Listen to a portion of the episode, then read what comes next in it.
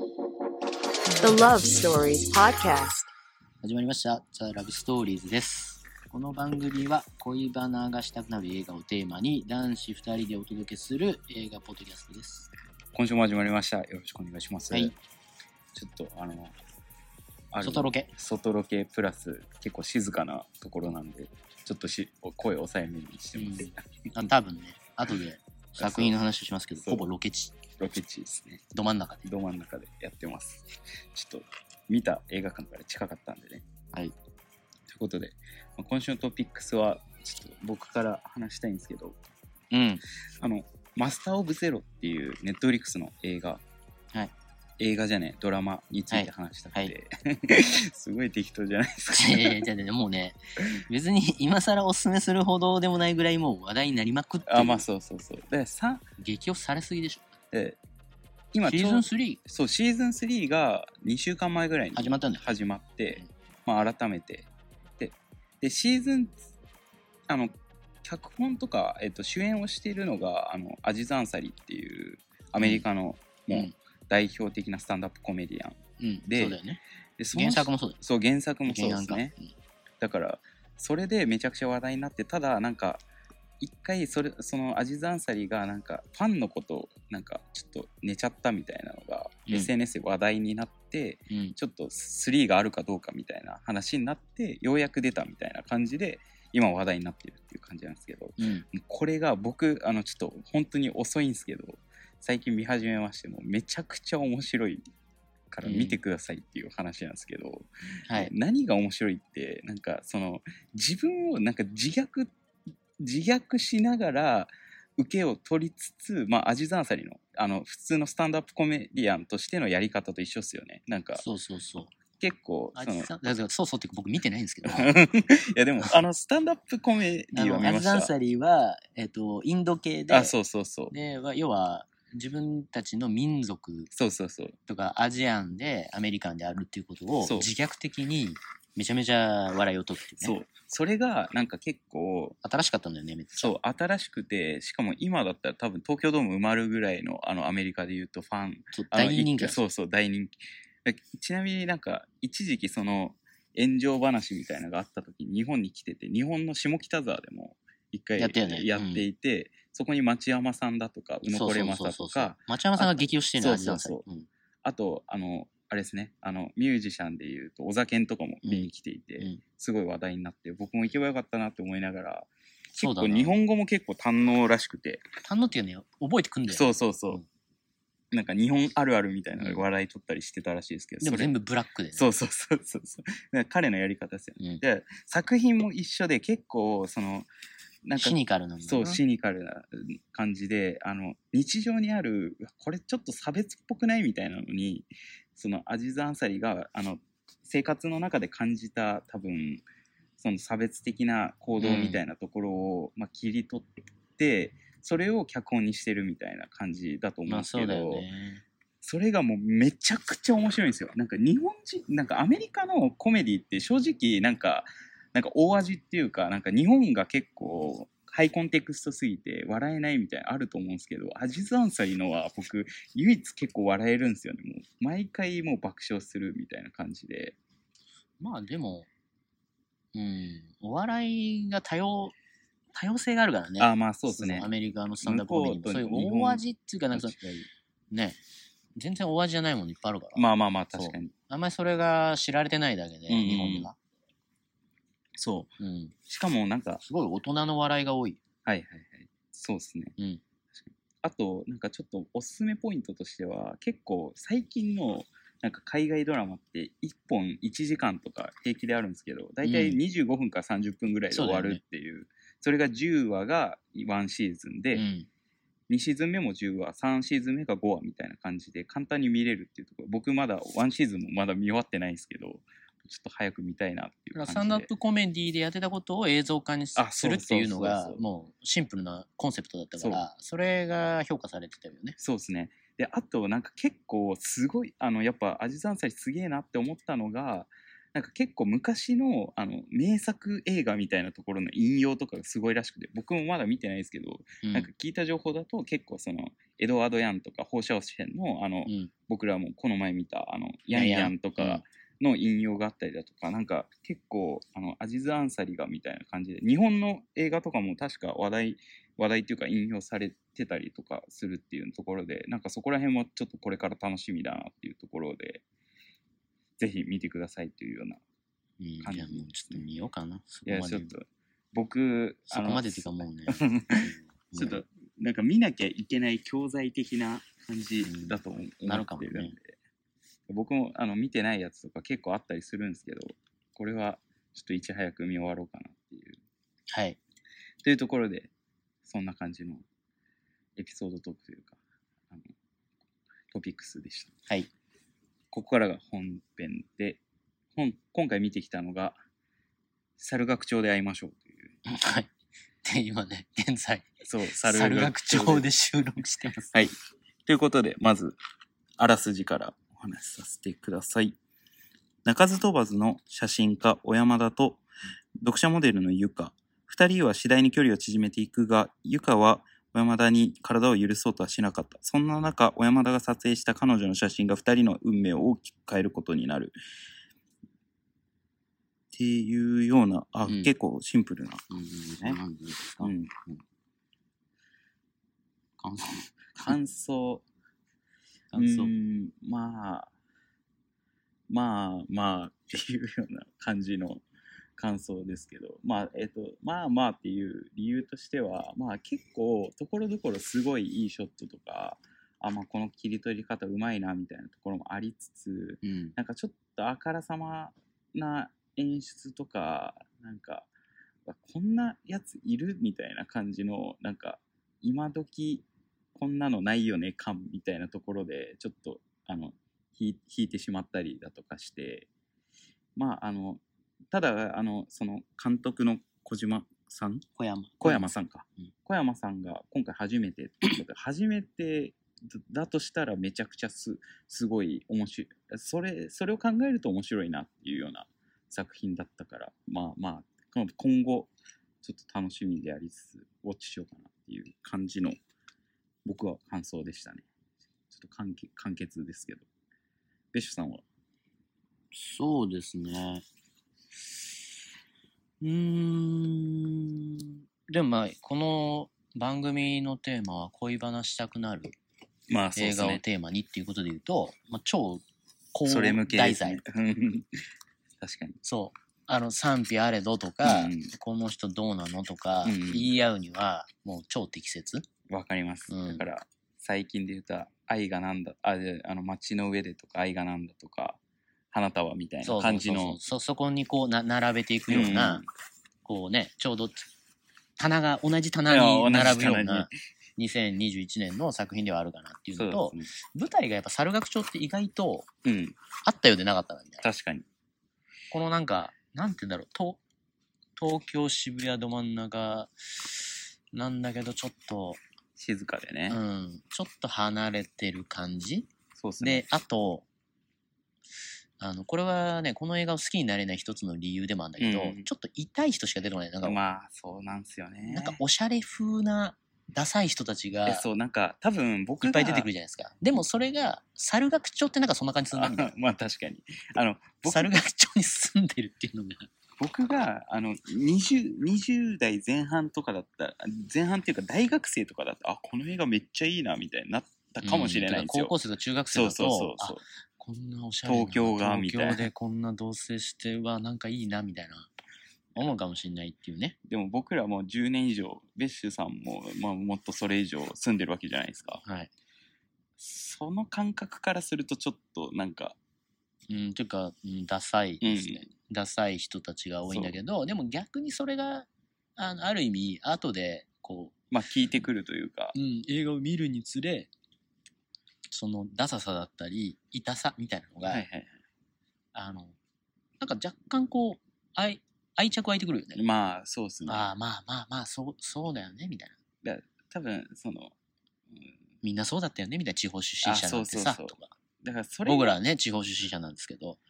で主人公の女の子、地方、新潟から出てきた女の子うで、んうんもうボロボロになっちゃう女の子なんですけど、うんうんまあ22歳の設定で、そうですね高校卒業して、まあ芸能そう界を目指して、女優とか目指してっていうことなんだけ上ど、いろ京いろしてボみロボロたになるっていうなね。だけどまあ、そういうこともあるよね、みたいな。そうだからなんか2人キとラキラ見えちゃうのもわかるよ、みたいそうだから多分2人とも多分多分大学には行ってなさそうな感じじゃないですか男の方もまあ写真学校とかもしかしたら行ってるかもしれないですけな。ど、うんまあそこのね、あの、主人公の男の子なんだっけ小山田くんまあそうですね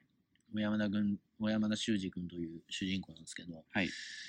まあ、彼カメラマンで、はいあ、もう中身の話になりますか。あまあそうですね中身、はい今回はしないとししれっとネタバレするかもしれないんで、うんもうここからはうね、ん中身の話なんですけど、あの主人公はカメラマンで,、うんで、売れないカメラマンでっていうのはあらすじにありましたけど、まあなんか見た目はなんか、爽やか。爽やか、うんまあ爽やかだよね。まあ爽やかでまあまあちょっとガッツありそう。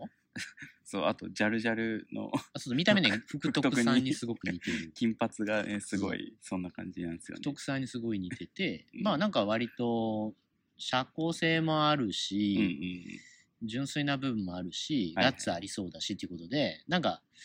まあいわゆる広告とか、まあ、マスコミ業界でうんうまくいきそうなキャラクタまー、あそうですねだけどまだまだ下っ端ですみたいなとこから始まりますそうだでえーっとそのもう一人の主人公ねヒロインの方は、はい田中まあ毒もですと、はいで女優目指してんだけど、うんまああんまうまくいってない女優うさんん、うんでなんかオーディションとかもね、うん、なオーデんィかションとか受けてバイトしながらオーディション受ける日々みたいなそうだからということあでの下積み時代みたいな感じですよねよくあるでそういうあのーこれ小山田君はいがまあいろいろこうお世話になってる雑誌社なのかなあれ雑多誌分社、ね雑誌社の人から、まあ、ちょっと偉そうなうんおっさんがいるんだけど、その人から紹介されてもうなんか毒もちゃん撮ってよみたいなうんう感じで、ん俺の知り合いの毒もちゃんがなんか撮りたいって言うからみたいなでそれでたまたま撮りに行って仲良くなって好きになっちゃってみたいなね、うんことの、まあ、恋愛話ですと。そうですね まあちょっとそこまででちょっと言いたいのはやっぱカメラマンとモデルっていう構図ねそう、今話したまでの、まあ、前半だからね30分以内、うん15分ぐらいか15分ぐらいですね15分ぐらい結の構展開その早かったからうん、序盤は、うんマジで、この映画好きになれないすぎかも、みたいな思ったよね。そうちょっと痛すぎんなみたいなあの、売れないカメラマンと、売れない女優、毒もが組み出合会わう。せで、えっ、と、光栄の前から、うん猿学長をうろうろしながら、写真撮って写ね真撮って好きになっちゃうみたいな。うん。こんなしょうもない話、これ2時間続くのみたいな。思ったよねは思 った思ったよね マジ。でちょっと不安になったけど 不安だったよね。でもやっぱそこはやっぱちょっと客まあちょっとうまいなって思ったまあ後半がねまあちょっとドロドロした感じというかうん、ていうかね、その、えっと、まあ、要するにそ、その、なんか、イケてなさが割と、そあの、テーマでもあるから。まあそうんうそうなんですよまあ、要するに、その、女優さんっていうか、毒モスちゃんあれ、な、な、はい名前なんだっけあれ。田中田中田中、えっと、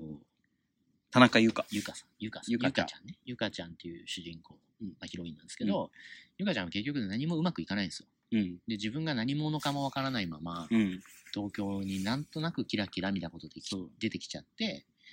でそうひょんなことで知り合った彼氏がなんかね同棲したりとか、繰り返してんだけどまあ一向にうまくいきませんとうんでよくわかんないちょっと怪しいバイトとかメンズエステ免税制とかで働いたりとかしながら、うんあの芸能界の中でねしがみついているっていう設定なんですけど、だからそのなんか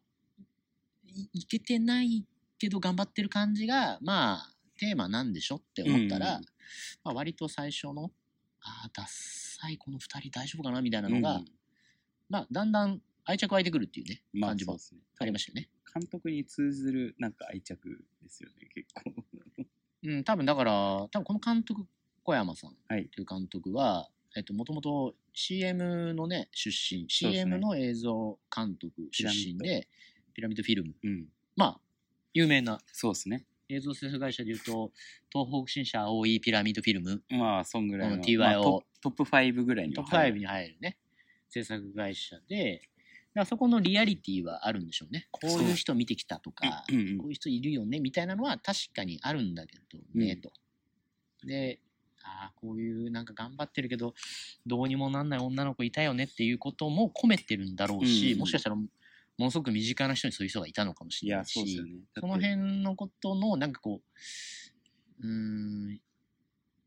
この登場人物たちに対しての愛は感じますよあね。まあ、愛は感じますねこ。の監督のうね。んなんか実体験に基づいてるんだろうな、みたいな。だから撮影現場にそういう人いたんだろうな、みたいな。そうそうそう。だからオーディションの感じとかすごいリアリ,、うんリアリティはある。そうですね。 CM のオーディションとかに行ったりするんだけど、 あのスタンドインの感じとか、うんあそうですのねカメラマンが結構横柄な感じとか、あれあるあるだ からね。いや、わかるわかる。職人だから、あの、カメラマンさんとかってう結ん構職人さん多いから。まあ、あんあそこまではないかもしれない。まあ、ちょっと、まあ、ちょっと誇張してる部分もあるけど、うんでもまあ、割とリアルなうん感じがそこは描かれるから、うんまあ、面白く見れてきたりすると。そうですね。で、そこになんかあんまりうまくいかない女優として、そう、モデルとして、そう。その主人公のゆかさんをね、こう、翻弄されていくんですけど、それがだからだんだんこう、あの、最初は好きになりたいというか、こういうのどうでもいいなと思ってるけど、じゃ若干ね、愛着がね。湧いてくる。うんうん、わかてりかまあま、すねうん、なんか、近い光景見たことあるな、みたいな感じもしてくるし。いやそうー、ちょっと、ちょっとありますね、それは確かに。そうなんですよね。そうまあ、。それはあある。それはあるし、うんあと絵は綺麗。絵は木ですね。はいそういう違和感みたいなのはあんまりない感じで見れましたよね。なんかうん。なんだけどっていうことがあるな。うんうんなんだけどが多いんですよ、今回。そう。なんだけど、あ、これは僕の、まあ、感想に戻っちゃうことかもしれないけど、ちょっとステレオタイプすぎるかな、みたいな。そまあ、ちょ、ちょっと、の売れい。ないなんか女の子像。 5年、10年前ぐらいな感じっすよね。売れない女の子像が、ちょっとステレオタイプすぎるし、うん。まあ、売れない女の子像もそうですし、なんか女の子像全体としても、なんか、結構、そう。だから古い感じのお、男目線すぎるなって思ったね。いやまあ、そうですね。いやだから、そう、だから主人公のうんうん。カメラマンの男の子は、はい。もう純粋にその子のこと好きになっちゃって、ゆかちゃんうのんことうね、ん。好きになっちゃって、で、その子のことを信じていると。うん。なんだけど、その女の子は、まあ、お金もないし、うん。で、そういう仕方なしに、うん。そういうちょっと風俗まがいな、うん。あの、マッサージ店うんで働いたりとかしていると。うんうんで、元彼とも縁を断ち切れずそうですね。いるっていうようなことで、たまに寂しくなっちゃったりすると、その元彼のとこ行っちゃったりするみたいな。まあ、そこまではまだなんとなくわかるんですよね。で、そんなんさ、うん。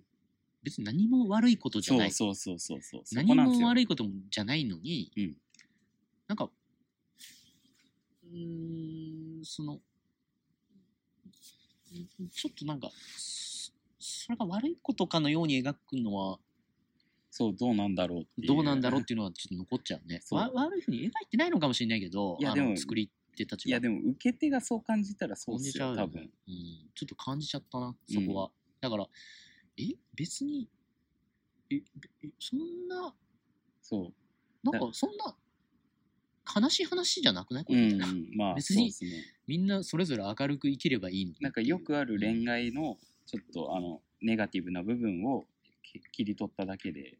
なんか、それを、なんか、ちょっと強調してる感じで、女の子が弱いみたいな感じに、弱いっていうかなんか弱さゆえうにそういうあのいけないことに手を染めましたみたいな風に描くわけですよ。そうですねまあ。元彼と会うこととかうん元彼と寝ちゃうこととか、まあ、とその、免マ税ッしサーてジで店で働いてることとかも、なんか弱さゆえに寂しさゆえにそういうことに手を染めてうんる、うんで純粋な男の子はそれにショックを受けるみたいな構図。はいはいが、なんか、うん、ちょ、ちょっとそれは今、現代、2021年ううん描くとしたらもうだいぶ感覚変わってる子多くないかなといや多い多い絶対多いと思うだって僕ら世代でもそう思うから多分若い子なんか共感あんましないんじゃないかなだっしてやっぱりこう連続性があるとして、うんで花束から始まりましたと、2021年でいうとね、うんでその後、まあ愛がなんだありましたとまか、あまあ愛がなんだは去年ですけどまああのあそうそうねあ街の上で街の上でか、うんあとえっ、とあのあれも見たじゃんあのあもっとボロボロになるやつああと本気の 印本気の印と かその連続してみると、うんなんか一番こうその男女の描き方として古あ臭く感じたねそうそうそうちょっとし古臭く感じたちょっとしなんか言い方選ばずに言うとしょうもないみたいな感じのしょうもないっていうかなんかそこまでおんなん男目線でうんうん女の子を描いちゃうとちょっとわかるわか薄っる、ぺらく見えるうしん、うんこれだからじょ女性が見るとどう思うのかうなんわかんないけど、ちょっとそこは聞きたいですよね期待よねいや、うんまあうんいちいち怒鳴るし男性がいやあれもステレオタイプですよねいや怒鳴怒鳴んなよみたいドナルは本当暴力と一緒ですからな、ね、まあでもさすさすがにあと携帯見んなようん携帯はダメあれは全然ダメでただ僕はあの正直その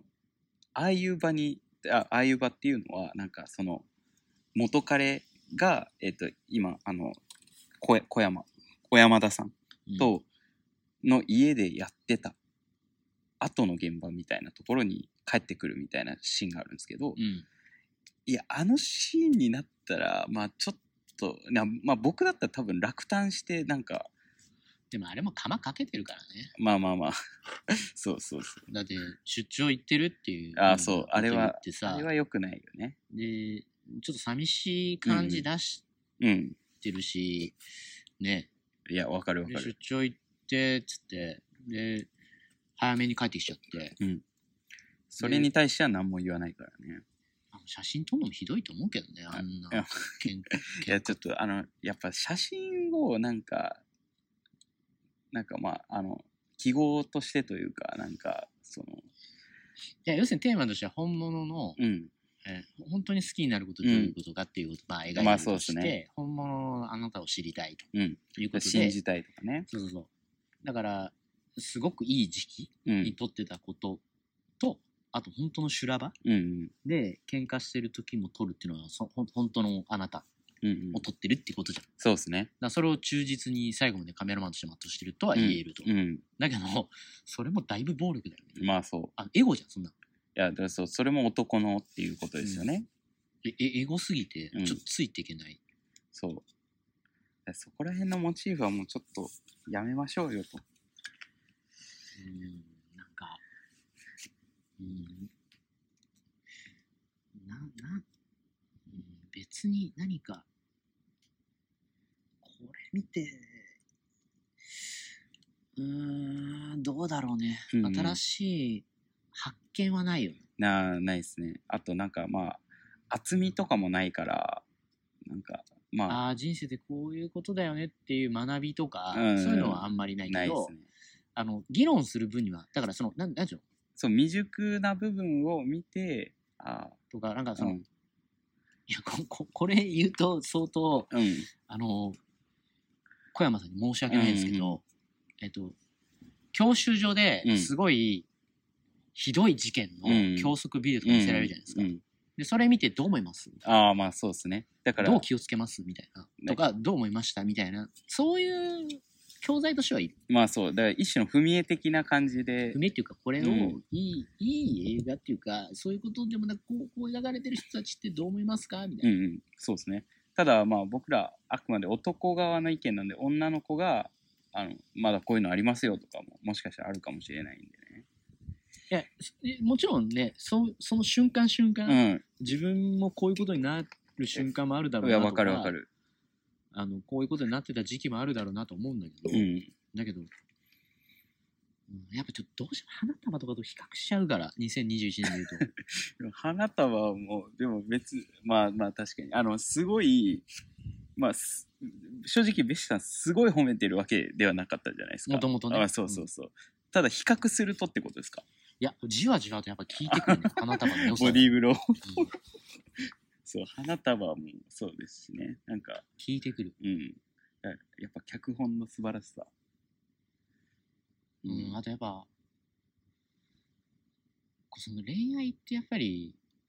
うん、その全部さらけ出して体当たりのものでもないっていうか、いや、まあそうですね。まあ映画どうこうの話じゃないですけど、まあ携帯見る人は基本的に友達になりたくないなって思いやまもうすあね。僕だって、いや、本 当あの、なんちゅうの、別にだこれ男女関係なく、うん男友達の携帯とかも見ちゃダメだと思うし、うんうん思うし後輩だろうがなんだろうが同僚だろうがいや、わかるわだかからる。僕会社もさ、はいそのメール見る人いるんですよ経営者でえー、メールを全部チェックする経営者っているんですよえー、あももちろんあの、ね、その権利はあるんですようんうん。まあ、仕事中にとかそうそうそうまあいろいろそのセクハラとかパワハラ的なものがあるから、チェックするっていう流れっていいことないと思う。そう。あ、まあ僕、僕、まあそう、いいことないけど、別に正だから直それ信見られじてないってことだから、それ、結局。うん、見られてもいいなとは思いますけどそう信じられてないなっていう感じが嫌ですよねなんかいや、それだってさ、その、いいことも悪いこともしてるのが人間だから、うんそれも含めて、うんこの人間が好きであるっていうことが一番信じるってことな気もするんですそうですね、だから別にいいじゃんみたいな。そうんんな、いどんなちょっと風俗まがいなところで働いてようが、やそれは本当に多いいと少の思う、浮気してようが、多少とか別に浮気してようがさ、う別にそれは、そん、れ犯で、罪じゃないしうん、いいと付き合うことも、うん いちいょやっと別に。あの、これね、不倫 をねだい肯定してるわけじゃなく、だいぶ怒られるかもう。ん、いやでもお怒らいれやるでかもしれもない。言いたいことはめちゃくちゃわかりますよなんか怒られるかもしれない。いやでも怒られるかまあもしれまない。あ僕らの価値観がちょっと歪んでるかもしれないですけどカットカットしようカットそんなに純なものとして期待しすぎて、あそうどそううそすうんのみたいだからもしそれをな。それがダサい。もうなんか、なんか映画として描くんだったらよ。いや、わかるわかる。でそれをもし本当に作りたいんだとしたらでそれこそこの前見た「ジェントルメン」のガイ・リッチーみたいな感じいや、でほんまよ。そうそんぐらいあの尖ってそっちに振り切るぐらいな感じで撮らないとなんか印象がなんか中途半端でそれが良くないってなっちゃうからまあ、そういう意味でちょっと古く感じたのは、まあ、正直なところですね。でもまあ全体的にはいいいい映画ではあったと思うあけど。そうだからあの見てて飽きないしうん、なんかよしよしいいシーンもあったりするしっていうところであなんあかのしっかり作り込んでるなみたいいいいいいいシーンっなうんていうか、あの、同性が解消された後の空っぽの部屋の切なさ。あーあれはね、ああ、そうだよねって思ったよね。僕あんまり同性あ経れ験振がり、な振いりから返っちゃうもん。あの、空っぽの部屋。あちょっと思っちゃうもんね。あなるほどちょっと長くなってきましたけどもうちょっと話したいことあるんですけ どいやあのちょっとあれですよね僕らが話してたあのそのカルチャーにちょっと寄ってるなんかダサさみたいなところも話したあいだかなと思らっ、てそのてカルチャーを教えるのが男性だっていうのも、ちょっと、そうね、それも記号的すぎて。そうまあ、だ要からは、ナイト・オブ・ザ・リビング・デッドデッのド T シャツを、まあ、その主人公の男の子が着てて、最初出会う時にね、そうそこで話盛り上がるんですけど、結局その、前日ゆかちゃん談的な前話日でそのチャプターがねす 1, 1章2章3章と分かれてるんですけど、はいあの2章がちょっと過去の話みたそいうなそうそう過去に戻る、うんだからその元彼の話になりますと、でそのなんでその T シャツに反応したかっていうのはうん元彼がなんか、その話をしていそうたしていたっていうことでそう回収するんですけど、その、まあ、伏線というかねうんそのでもそれもなんかもうんう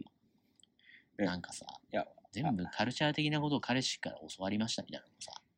いやなんかねちどょうっなのとかなみたいな感じはするそのなんかカルチャーの中途半端さっていうか痛さみたいなところで言うとやっぱりあの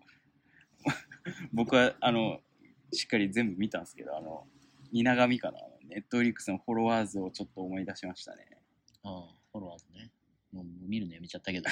フォロワーズは。そうフォロワーズのタランティーノの下りみたいな感じのなんか痛さがあってちょっときつかったなってあとなんかあれあれですよねあのその女性のうんゆかちゃんがあのテクニクスの T シャツを着ていてああ、そうそう。でしれっとまあ元結彼構そう元彼がちょっと DJ なのかわかんないけど、そレコードをいっぱい持ってましたみたいなのも描かれるんですよね。そうだからそそんなに影響受けるみたいなうんまあ、まあ受ける人受ける人もいるだろうしそういう人も、そううんまあまあまあいなくもないだろうけど、まあ、なんかそれを今あえて描くことがそうなんかそう映画としてプラスになるのかは怪しそうい。だからなんかちょっと監督のエゴみたいなのがちょっと見えちゃうんですよねそこら辺でだからあのうんちょっとカルチャー知ってますよみたいな、あとなんなあまのすよっていうかなんかその感覚がちょっともうんううんどうだろうねそうあんまだからあんまそ好きにはなれなかったねあの要素そう僕らの片方が気づいてああみたいな感じぐらいだったらまだいいんですけどなんか2人とも気づいちゃったらもうダメでしょみたいななんかあからさますぎるでしょみたいなまあいろいろそういうあのだから結構的確にいろんなことがそ演出されてるんだけうど、うんあの記号的に置かれすぎててそいや嫌な感じはちょっとしましたねだから花束はもうそういうのをもう押し出してるからそんな気になんなかったですけどいやだからあなたは洒落てるんですそよう洒落てるだから今から洒考え落るてるとだから同棲する男女男女の話っていうことで、でも花束って何も起こんないじゃん、うんじゃあ浮気ししましたとかそう何かがこう修羅場がありましたとかその元彼が出てくるとか何にも起こんないでそうももしかしたらそういうことがあったかもしれないうんってことは何も描かないですよでも想像するだけうで、んうんだから描かない描かない美しさですよねそうで、えっとここの作品は全部プラスで描いちゃう、ん、そうそうそうそうこういうひどいことがありましたこういう辛いことがありました全部プラスプラスプラスプラスでわかるわかる盛り込んじゃうかいらやそれってもうあからさまな出来事としてマイナスになるじゃないですかなんか花束はやっぱその微妙な心のズレみたいなのをそこだけに丁フォー寧カスしてんねんにねそうそうい撮ってるからややっぱ脚本そう脚本い脚本って脚本家ってすごいねやす ごい脚本家ってすごいねやっぱ手だれはやっぱいや手だれだけのことはあるみたいうな、ん花束の坂本裕二さ坂んい本龍一さんはやっぱやもう本当にすごいすみませんね僕なんかモノローグが多くて嫌だとか言い最初言ってたけどちょっと来週最終回なんで大豆田もぜひ見てください、ね、 うんいやまあ後追いでも全然大丈夫なんでうんね本当にそういう感じはしましたうんうね、ん。という感じですかね、はい今回は。はい。はい。ということで、今回も聞いていただいてありがとうございました。まあでもちょっとねあの女性の感想とうかん女そうそう性の方とちょっとこれはほ本当はうんうん。やった方がいいんじゃないかなと思うぐらいのちょっともしかしたらゲスト会あるかもみたいな。そうですね、うん後追い久々にやってもいいかもしれないですね、そうですね。なんだっけ前やった花束か 花束後追いやったそうそうそう。それその感じで、また誰かゲストに呼ぶかもしれない。 そうですねはいはい、ということで、また次回も聞いていただければと思います。お付き合いありがとうございました。またよろしくお願いします。さようなら。はいさよなら